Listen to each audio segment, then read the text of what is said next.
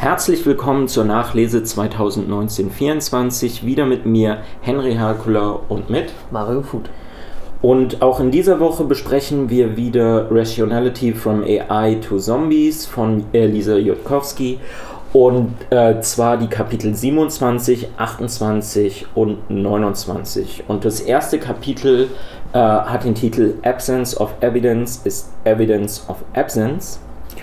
Und grundsätzlich geht es in dem Kapitel darum, äh, dass wir, äh, wenn wir auf irgendeine Art und Weise ähm, ein, eine bestimmte Vorstellung davon haben, dass äh, etwas eintritt, dass dementsprechend gleichzeitig eine Vorstellung bestehen muss, dass etwas anderes, also dass das, dass das Gegenteil unwahrscheinlicher wird. Das, mhm. äh, das steht im Zentrum dieses Kapitels. Und das wird an einem ganz konkreten Beispiel deutlich gemacht. Und zwar ähm, geht es dort um die Internierungslager in den USA äh, für Japaner während des ähm, äh, Zweiten Weltkrieges. Weil äh, Japan und Amerika befanden sich ja während des Zweiten Weltkrieges im Krieg und dann gab es Internierungslager und dort hat äh, quasi ein ähm, äh, Gouverneur, äh, ein kalifornischer Gouverneur, äh, Earl Warren, vor ähm, dem Kongress ähm, äh, ausgesagt und er hat ähm, im Grunde genommen ausgesagt, dass ähm, es keine äh, Sabotage gegeben hat von asiatischen Menschen im Grunde genommen während dieser Zeit. Aber für ihn war das äh, ganz äh, ein ganz äh, ein starker Beweis im Grunde genommen, dass es dazu geführt hat, äh, dass doch irgendwie eine terroristische Gruppe, ich glaube, die, ähm, die ich, ich weiß gar nicht, The Fifth Column heißt, äh, hieß die Gruppe, die das gewesen ist. Ich, äh, also keine Ahnung, die fünfte Spal äh, Spaltung oder so, keine Ahnung, was, was damit genau gemeint ist. Ich kenne mich da nicht so in der Geschichte der USA aus. Jedenfalls ähm, ist die Behauptung im Raum gewesen, dass quasi dadurch, dass keine Sabotage ähm, durchgeführt wurde, äh, erhöht das die Wahrscheinlichkeit, dass es so eine terroristische Vereinigung gibt, weil ähm, sie damit ähm, äh, die Menschen in eine, äh, in eine falsche äh, Form von Sicherheit wie, äh, wiegen wollten. Das, das ist, glaube ich, so das Argument gewesen, was oder das Beispiel gewesen, was er dort aufgreifen will. Und jetzt ist es aber so, dass wenn, ähm, wenn du eine bestimmte ähm, Beobachtung machst, dass diese Beobachtung, wenn sie halt für etwas sprechen soll, also wenn, wenn du halt eine Beobachtung machst in der Richtung, okay, du, ähm, du hast jetzt eine Sabotage und diese Sabotage gilt als Beweis dafür, dass es eben eine äh, terroristische Vereinigung gibt, dann müsste im Umkehrschluss es so sein, dass keine ähm, Sabotage ein Hinweis darauf ist oder ein Beweis dafür ist, dass es wiederum ähm, eben keine äh, terroristische Vereinigung gibt. Wenn aber gleichzeitig beides ähm, gelten sollte, dann hat man im Grunde genommen ein, äh, eine Situation, wo, äh, wo die Wahrscheinlichkeiten keine, äh, keine Rolle mehr spielen. Und hier geht es ganz konkret darum, ähm, dass, er, äh, dass er sagen möchte, dass ähm, die Wahrscheinlichkeit, dass, ähm, dass eine bestimmte Hypothese eintritt, eben von den, äh, also irgendwo zwischen äh, den Wahrscheinlichkeiten liegen muss, äh, dass etwas eingetreten ist oder dass etwas nicht eingetreten ist. Und wenn eben etwas eintritt, dann die Wahrscheinlichkeit für diese Hypothese steigt und wenn etwas nicht eintritt, eben die, die Wahrscheinlichkeit für diese Hypothese irgendwie sinken müsste. Wenn sie nämlich beide äh, steigen, äh, also beides sich steigern würde, hätte man das Problem, dass man eben nicht sagen könnte, unter welchen Bedingungen halt irgendwelche Aussagen ähm, wahrscheinlicher werden oder unwahrscheinlicher werden. Das ist im Grunde genommen das, was im 27. Kapitel ähm, gesagt wird. Dass wir im Grunde genommen halt darauf aufpassen müssen, dass diese Verschiebung stattfindet von Wahrscheinlichkeit. Ja, ich fand das Beispiel nicht so glücklich. Ich fand das danach so ein bisschen mit den Hexen äh, eindrücklicher oder weil es bekannter mhm. äh, mir schien. Das wird in dem Text ein bisschen anders beschrieben, aber ich kannte es auch so, dass dieser berühmte mittelalterliche Hexenbeweis ja eigentlich zur Rechtfertigung von mal, Gewaltanwendung an Menschen mhm. dient. Wenn man die mögliche Hexe ins Wasser wirft und ähm, sie befreit sich, dann ist das ein Beweis dafür, dass es eine Hexe ist. Und wenn sie sich nicht befreien kann, dann beweist es ihre Unschuld. Aber letztlich ist dann die Person ja trotzdem tot. Ja, ganz genau. Und, und also, ne, wenn die sich befreien hätte können und es wäre deutlich gewesen, dass es eine Hexe ist, wäre sie danach eh abgeboxt worden.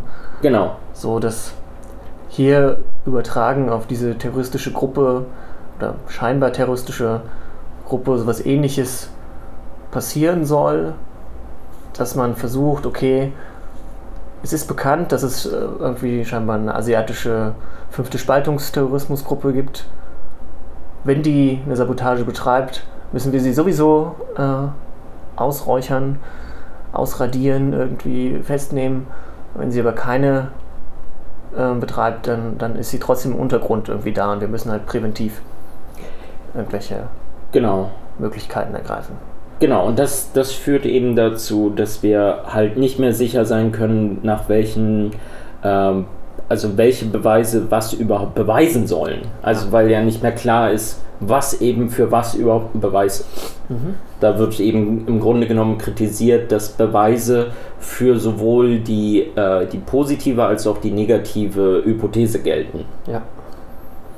Ähm, genau, und im, im Zentrum steht eben die, die Botschaft, dass eben eine Abwesenheit von einem bestimmten Beweis eben ein Beweis dafür ist, dass eine bestimmte Hypothese äh, nicht zutrifft oder eben nicht vorhanden ist oder etwas dann nicht äh, so funktioniert, wie man gedacht hat. Mhm. Ähm, genau, das war das 27. Kapitel. Das 28. Kapitel ähm, äh, die sogenannte Conservation of Expected Evidence baut quasi auf diesem Prinzip auf und ähm, beschreibt im Grunde genommen, dass äh, diese, äh, dieses in, in, der 27 beschriebene Prinzip ein generelles ähm, Prinzip darüber ist, äh, wie, äh, wie bayesianische Wahrscheinlichkeitstheorie verläuft. Und zwar, dass man eine Wahrscheinlichkeit hat von 100% und diese Wahrscheinlichkeit im Grunde genommen nur aufteilen kann auf bestimmte Möglichkeiten. Und aus, dieser, äh, aus diesem Grund ist es so, dass wenn man eine Wahrscheinlichkeit einer bestimmten Sache ähm, ähm, hinzugibt, dass man dann im Grunde genommen ähm, Wahrscheinlichkeit von äh, einer anderen Sache abziehen muss. Das, was quasi ganz am Anfang dieses, äh, dieses Teils, des, äh, dieses dritten äh, Haupt, äh, Hauptteils im Grunde genommen schon beschrieben wurde mit diesem ähm, Typen, der diese Börsensachen mhm. erklären sollte und alle gleichmäßig be äh, beschreiben konnte, ja. wird hier im Grunde genommen wieder aufgegriffen. Du hast halt nur eine begrenzte ähm, Wahrscheinlichkeit und zwar 100% und muss dann eben die in irgendeiner Weise verteilen. Und das bedeutet, wenn du eben einen Beweis für eine Sache gefunden hast, muss das in, äh, in einer gewissen ähm, in einem gewissen gegenteiligen Zug dazu führen, dass ähm, eine andere Sache dadurch unwahrscheinlicher wird. Mhm. Und ähm, er beschreibt das eben mit diesem Hexenbeispiel, was du, äh, was du ja vorgebracht hast. Und ähm, überträgt das dann auch gleichzeitig auf die Wissenschaft, dass Wissenschaftler im Grunde genommen von vornherein ähm, sagen müssen, was sie erwarten und dementsprechend auch nur überprüfen können, ob ähm, ihre Erwartungen eintreffen oder nicht. Sie können es nicht im Grunde genommen bestätigen, sie können ihre Erwartungen nicht bestätigen, weil eine Bestätigung der Erwartungen würde dazu führen, dass sie mehr ähm, Wahrscheinlichkeit auf die Sache setzen, als sie bisher schon haben. aber ihre Wahrscheinlichkeit ist ja bereits hoch, ansonsten würden sie ja das nicht haben. Sie können jetzt im Grunde genommen nur äh, äh, andere Dinge ähm, überprüfen und diese Überprüfung führt dazu, dass, äh, dass andere Dinge möglicherweise an Wahrscheinlichkeit verlieren.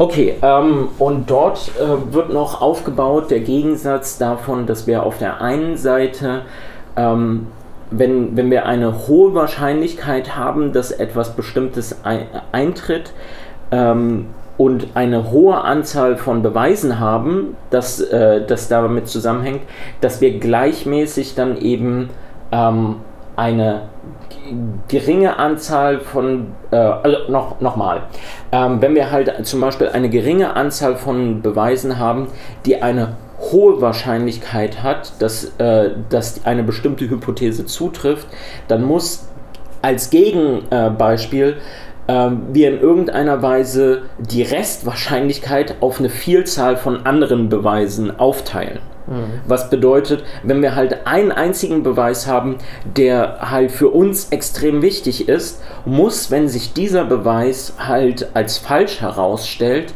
im Grunde genommen wir extrem überrascht sein, müssten wir überrascht sein, weil ja ein Großteil äh, unserer Wahrscheinlichkeit auf, dieser, auf diesen Beweis aufgesetzt hat. Wenn wir das aber nicht sind, dann bedeutet das, dass wir im Grunde genommen ähm, nicht so richtig wissen, was wir im Grunde, ähm, also welcher Sache wir im Grunde genommen jetzt bestimmte Wahrscheinlichkeiten zugeordnet haben, sondern wir im Grunde genommen alles als gleich wahrscheinlich gewertet haben und damit überhaupt kein Wissen darüber hatten, was jetzt wahrscheinlicher ist und was nicht. Das geht auch nochmal auf das zurück, was wir in der äh, vergangen, äh, beim vergangenen Mal besprochen haben, wo es darum ging, dass unsere Stärke, ein, äh, also als Rationalisten darin besteht, dass wir ähm, darauf achten sollen, ähm, dass, dass uns Fiktionalität im Grunde genommen halt irgendwie vor den Kopf stößt, weil sie nicht mit unserem Modell übereinstimmt. Weil so etwas Fantastisches irgendwie passiert ist, dass unsere, äh, unsere äh, Überzeugungen im Grunde genommen so stark erschüttert werden, dass halt plötzlich die anderen Elemente wieder wahrscheinlicher werden. Mhm. Genau, okay. Kann ich ähm, noch mal ganz kurz ja. zum, zum ersten Teil mit, ja, okay. dieser, mit dieser Wahrscheinlichkeit, ähm, dass jemand, der bestimmte Sachen annimmt und dann ist es wahrscheinlicher, dass dieses auch rauskommt. Mhm das könnte man jetzt dann so als selbsterfüllende Prophezeiung quasi verstehen, wo, wo man auch ständig be bestimmte Dinge annimmt oder ständig etwas voraussagt und dann auf wundersame Weise kommt es am Ende auch so hin. Also wie in der Politik, dass man sagt, irgendwie jetzt aktuell, sagen wir mal, Dinalis irgendwie äh, wird abtreten, so alles ist zerstritten ist, mm, und jeder weiß das, den, den Output, den Outcome am Ende und, und dann tritt sie zurück. Mhm, also ist das so, so ähnlich zu verstehen? Nee, äh, eher nicht, sondern es geht eher darum, dass du, ähm, äh, dass du halt zum Beispiel eine bestimmte Aussage hast äh, im, in Bezug auf, nehm, nehmen wir jetzt mal, wenn, wenn wir schon im Politischen bleiben wollen, ähm, irgendwie, okay, ähm, die äh, AfD könnte die nächste Wahl gewinnen oder nicht. Mhm. Und dann musst du, um etwas zu wissen, halt jetzt zum Beispiel sagen, okay, die AfD wird gewinnen aus dem und dem und dem und dem und dem mhm, Grund. Mhm, okay. Und wenn sie nicht gewinnt, dann musst du überrascht sein. Okay. Weil wenn du nicht überrascht bist und dann halt im Grunde genommen sagst, nee, nee, ähm, äh, das sind die Gründe, warum sie halt nicht gewinnen konnte, dann hast du im Grunde genommen nichts gewusst. Mhm. Okay, also es geht quasi um Wissensüberprüfung letztlich, also um Wissensbestätigung eher. Naja, es geht halt um Wissenschaft im Grunde genommen. Es geht um die Frage danach, ob ein bestimmtes Modell von der, genau, von ja, der Welt das, zutrifft das, genau, oder das, nicht. Das habe ich schon verstanden, aber letztlich, also man kann erst anhand des Ergebnisses, was, was eintrifft, dann bestimmen, ob man und der Reaktion, ob man recht hat oder nicht. Genau, es geht ja grundsätzlich ja um Hypothesen Und man muss diese Hypothesen dann überprüfen. Und wenn wir halt ein Modell haben, was darauf aufbaut, dass wir halt eine Wahl überprüfen wollen, dann muss in irgendeiner Weise diese Wahl stattfinden, damit wir halt im Grunde genommen unsere, unser Modell überprüfen können. Weil ansonsten, wenn wir halt ein Modell aufstellen, was im Grunde genommen nicht überprüfbar ist, dann haben wir wieder so ein äh, das Problem, was wir im, im, zweiten Hauptteil hatten, dass unsere Beweise im Grunde genommen keinen ähm, kein Rückbezug haben auf, ähm, auf die Wirklichkeit. Mhm. Weil, sie, weil unsere, ähm, unsere Überzeugungen dann keine Miete bezahlen. Ja. Das, das ist dann der Fall. Und, je, äh, und deswegen müssen Hypothesen in irgendeiner Weise einen Rückbezug zur Wirklichkeit haben und das haben sie dann entsprechend, wenn sie äh, gewisse Überprüfungsmöglichkeiten mit einbauen. Mhm. Genau, das, das ist die Idee. Und jetzt kommen wir halt dazu, okay, wir, wir müssen, wenn wir halt ähm, eine starke Überzeugung haben, dass etwas Bestimmtes eintritt, dann müssen wir überrascht sein, wenn es nicht eintritt. Wenn wir nicht überrascht sind, dann haben wir kein Wissen gehabt. Okay, dann lassen wir uns jetzt überraschen vom weiteren Verlauf. Genau, und zwar ähm, kommen wir jetzt im Grunde genommen ähm, zu der sehr merkwürdigen, ähm, äh, zum sehr merkwürdigen letzten Kapitel, das du hoffentlich genauso interessant gefunden hast, weil ähm, dort in dem Kapitel wird quasi ein kleines Experiment gemacht, wo es um, äh, um den Zweiten Weltkrieg geht ähm, gegangen ist. Und der, äh, das Interessante im Grunde genommen dabei war, dass, ähm, dass halt mehrere Fakten im Grunde genommen vorgefertigt wurden und bestimmte Erklärungen mit dazu geschrieben wurden. Also ähm, ich kann ja äh, kurz einige dieser Fakten mhm. nennen. Sehr gerne. Ähm, das war zum Beispiel, dass ähm, besser gebildete Soldaten haben mehr ähm, Probleme damit gehabt, äh, sich anzupassen als äh, weniger gebildete Soldaten. Und zwar unter anderem möglicherweise, weil eben Intellektuelle äh, weniger für Kämpfe vorbereitet gewesen sind äh, oder den Stress, der bei Kämpfen entsteht, als zum Beispiel Leute, die halt auf der Straße aufgewachsen sind und in gewissen Konflikten gewesen sind. Mhm.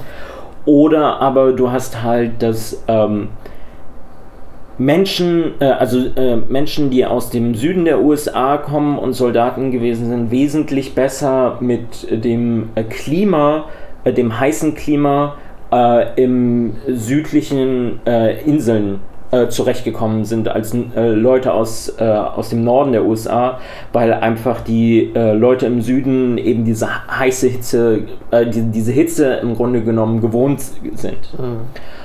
Und ähm, diese ähm, also es, es gibt jetzt noch, äh, noch mehr dazu, aber nur um, um klar zu machen, was er gemacht hat. Er hat halt erstmal diese Fakten aufgestellt und halt die mit bestimmten Thesen begründet oder be bestimmten, also bestimmte Modelle angeführt, warum diese Dinge korrekt sein können.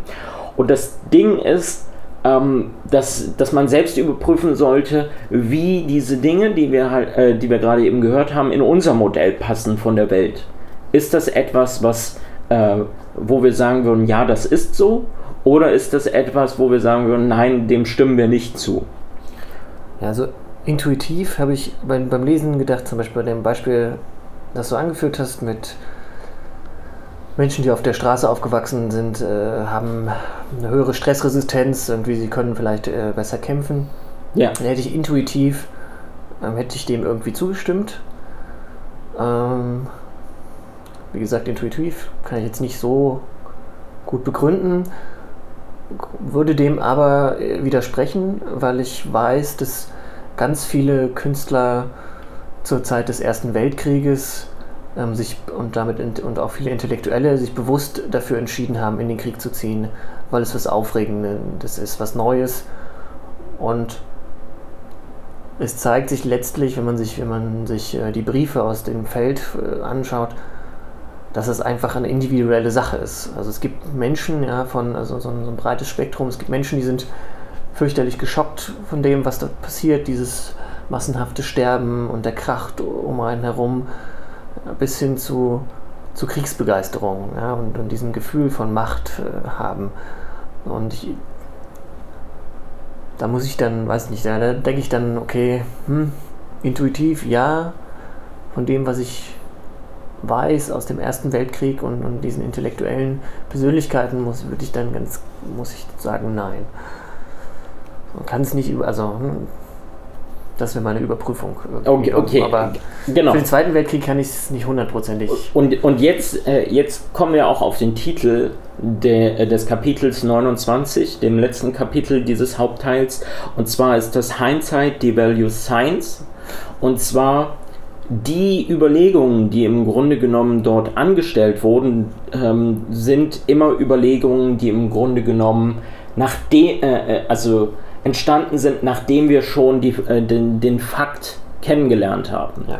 Und es wird halt deutlich. Also, also rückwirkend, rückwirkende Erklärung. Genau. Und das, äh, das Problem daran ist, dass wenn wir halt jetzt in eine Situation kommen, wo wir einfach sagen, na, eigentlich ist genau das Gegenteil rausgekommen. Und wie, wie fühlt sich das im Grunde genommen an, wenn man quasi eine bestimmte Erklärung vorgelegt bekommen hat und diese Erklärung ist einfach falsch.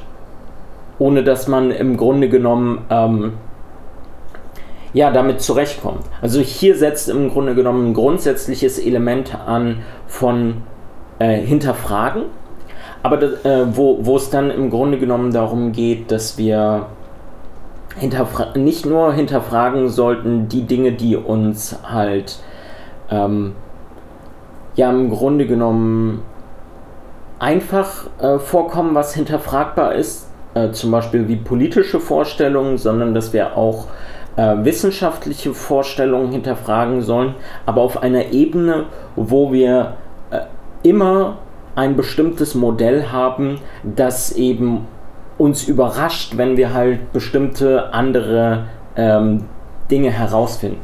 Und das wird jetzt im Grunde genommen gesagt. Also das Problem besteht nicht darin, dass diese Dinge falsch sein könnten und wir schlecht darin sind, ähm, zu sagen, was richtig und was falsch jetzt ausgemacht hat, sondern das Problem besteht darin, dass äh, wir schnell dazu tendieren, Dinge, die herausgefunden worden sind, ähm,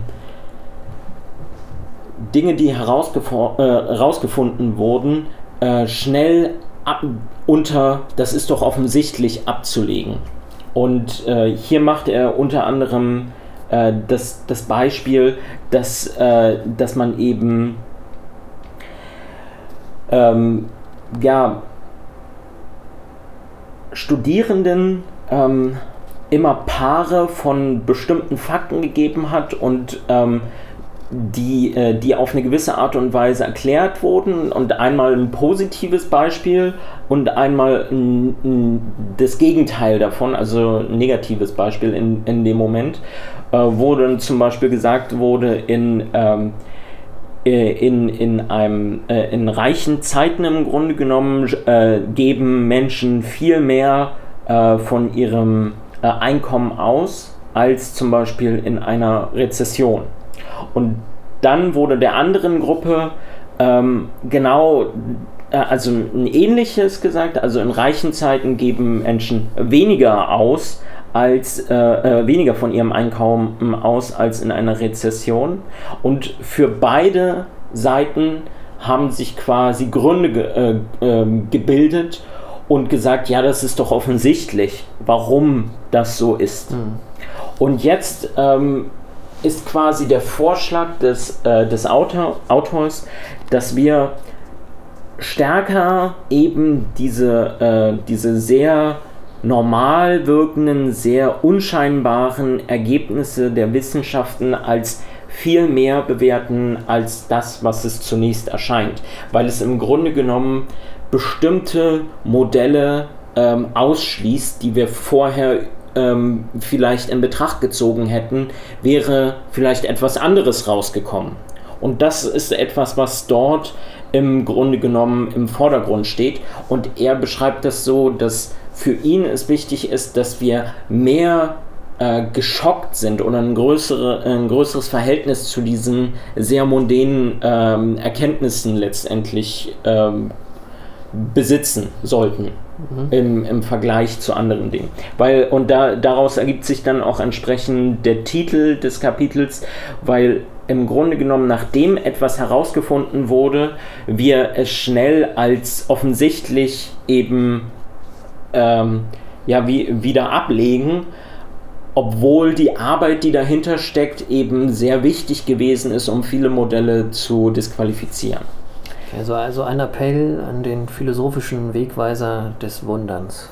Genau, genau. Aber nicht nur des Wunderns über bestimmte Dinge in unserer Welt, sondern eher das, äh, dass die einfachsten Dinge, die in einer Wissenschaft herausgefunden worden sind, immer noch Dinge sind, die halt viele andere Dinge ähm, im Grunde genommen äh, in ihrer Wahrscheinlichkeit verringern. Und das das ist quasi eine Folge von den vergangenen zwei Kapiteln, dass dadurch, dass etwas Bestimmtes eben herausgefunden wurde oder dass ein bestimmter Fakt genannt wird, unsere Modelle sich dahingehend verschieben.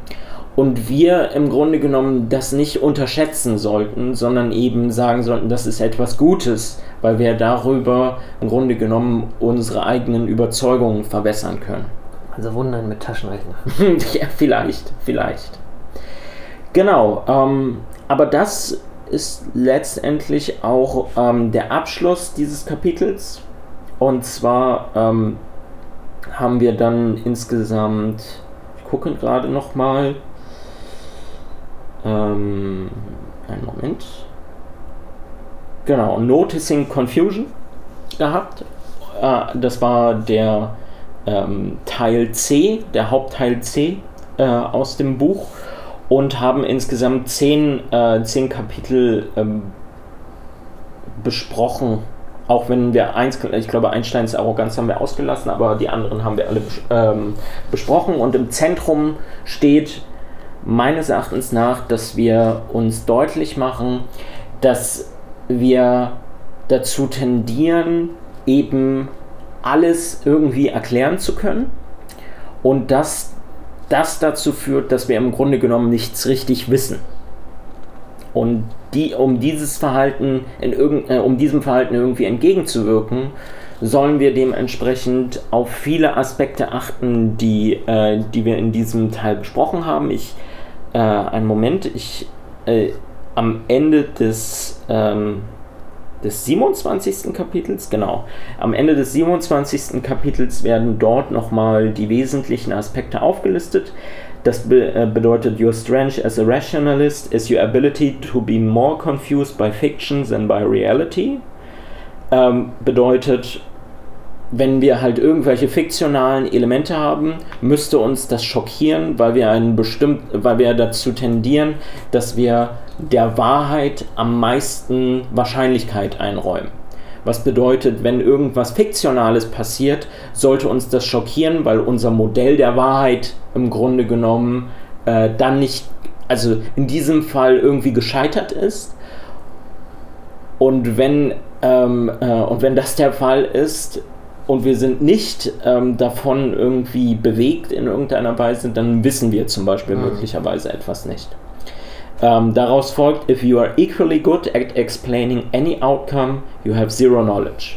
Weil man im Grunde genommen sagt, jede Sache ist gleich wahrscheinlich, was bedeutet, wir wissen nicht, was passieren wird. Uh, the strength of a model is not what it can explain, but what it can't. For only Prohibitions constrain anticipation. Bedeutet im Grunde genommen, dass, ein, dass die Stärke eines Modells ähm, nicht darin besteht, was es erklären kann, sondern eben, was es nicht erklären kann, weil nur ähm, diese Einschränkungen dazu führen, dass sich diese Wahrscheinlichkeiten ver, äh, verändern können. Weil ähm, man kann im Grunde genommen ein Modell, äh, wie zum Beispiel ähm, es ist Magie, machen und dieses Modell kann alles erklären, aber es führt dann dazu, weil wir alles erklären können, ist es so, dass es für alles verwendet wird und da, dadurch kein Wissen ist. Das bedeutet, die Stärke eines Modells besteht darin, was man, äh, was dieses Modell im Grunde genommen verbietet. Und wenn das eintritt, dann wissen wir, okay, das Modell ist schlecht. Wenn das nicht eintritt, dann können wir sagen, das Modell hat eine Anwendung. Mhm. Genau, dann kommen wir, if you don't notice when your model makes the evidence unlikely, you might as well have no model and also you might as well have no evidence, no brain and no eyes. Was bedeutet, wenn wir eben nicht wissen, wann eben ähm, unser Modell ähm, bestimmte Beweise unwahrscheinlich macht, dann haben wir im Grunde genommen gar kein Modell und kein Wissen. Und das sind so die zentralen Erkenntnisse, die man halt aus diesem Hauptteil mitnehmen kann, meines Erachtens nach. Dass man eben immer darauf achtet, welche Vorstellung man von der Wirklichkeit hat und wie diese äh, Vorstellung dazu führt, dass wir, ähm, dass wir unsere eigen, äh, eigenen, äh, dass wir bestimmte Beweise auch bewerten. Mhm. Immer rückgekoppelt an, ähm, an die Wirklichkeit oder an das, was wir in irgendeiner Weise überprüfen können. Mhm. Okay, ähm, dann würde ich sagen, war es das erstmal für, äh, für diese Sache. Hast du etwas, was du noch gerade in Bezug auf diesen Abschluss besprechen wollen würdest? Gab es noch etwas, was für dich offen geblieben ist? Nicht unbedingt. Hast du eine, also, eine Meinung oder einen Eindruck in Bezug auf gerade dieses Kap äh, diesen Hauptteil?